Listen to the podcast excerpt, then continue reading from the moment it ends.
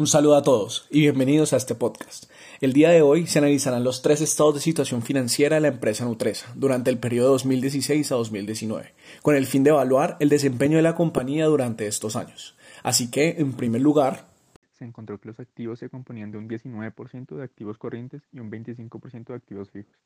Esta proporción cambió poco en los siguientes años, pues en el 2019 los activos corrientes eran el 21% y los activos fijos cerca del 22%. Por otro lado, se encontró que los pasivos para el 2016 representaban un 39% del total de participación de la empresa y el patrimonio representaba un 61%.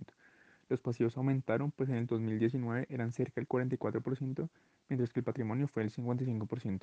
Esta proporción difiere mucho con otras empresas del mismo sector, como Alpina, Colombina o Kuala, pues estas otras empresas tienen participación de pasivos cerca del 85% y de patrimonio cerca del 15%.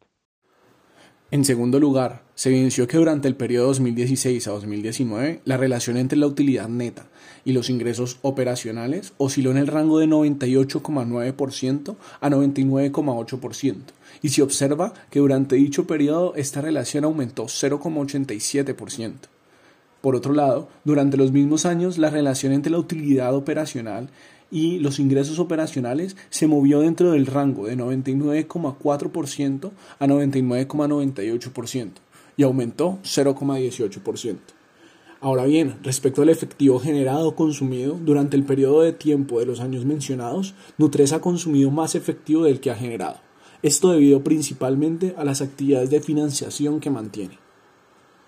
Finalmente, Vemos entonces ahora la utilidad neta, la cual es indispensable para calcular los flujos de caja de tesorería, mientras que la utilidad operacional es clave para calcular el flujo de caja libre, ya que a partir de este valor podemos hallar el EBIT y posteriormente el EBITDA. Estos valores son indispensables ya que podemos analizar que para el grupo empresarial Nutresa, para, las, para los años 2016, 2017 y 2018, presentan un comportamiento muy similar con una tendencia creciente, mientras que para el año 2019 vemos que estos valores se reducen drásticamente. Esto se puede ver a diferentes factores, pero cambian el patrón que venía teniendo la empresa de crecimiento tanto del flujo de caja libre como para el flujo de caja de tesorería.